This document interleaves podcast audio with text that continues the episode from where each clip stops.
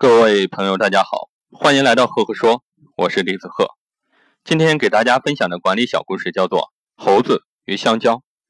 西方的行为学家曾经做过一个实验，在笼子里放进六只猴子，笼子的上方啊挂上香蕉和一套自动喷淋的装置。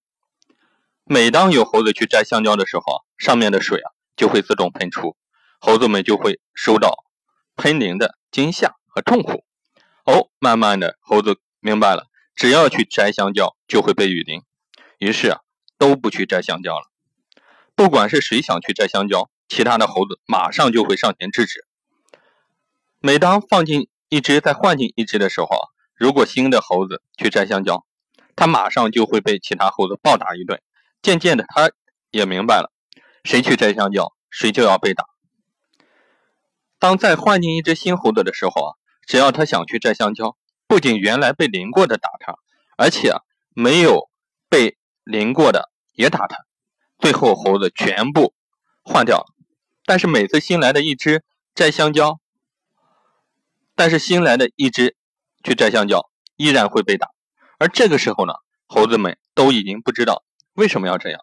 虽然笼中的猴子谁也没有见过遭受过雨淋，但是再也没有人。敢去摘香蕉了。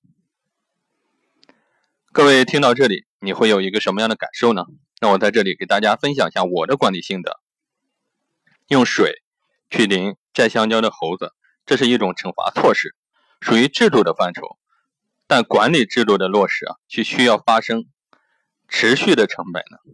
当摘香蕉的行为啊被群猴所认可和反对制止的时候，就不需要解释了。这个时候呢，就上升到了文化的层面。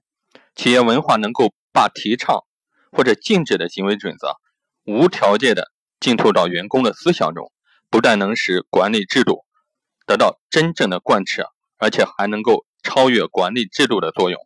所以说，我们要想方设法打造适合自己的企业文化。好了，故事就分享到这里。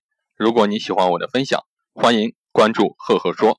也欢迎关注我的微信公众号李子鹤，木子李木星子，赫赫有名的赫，谢谢各位。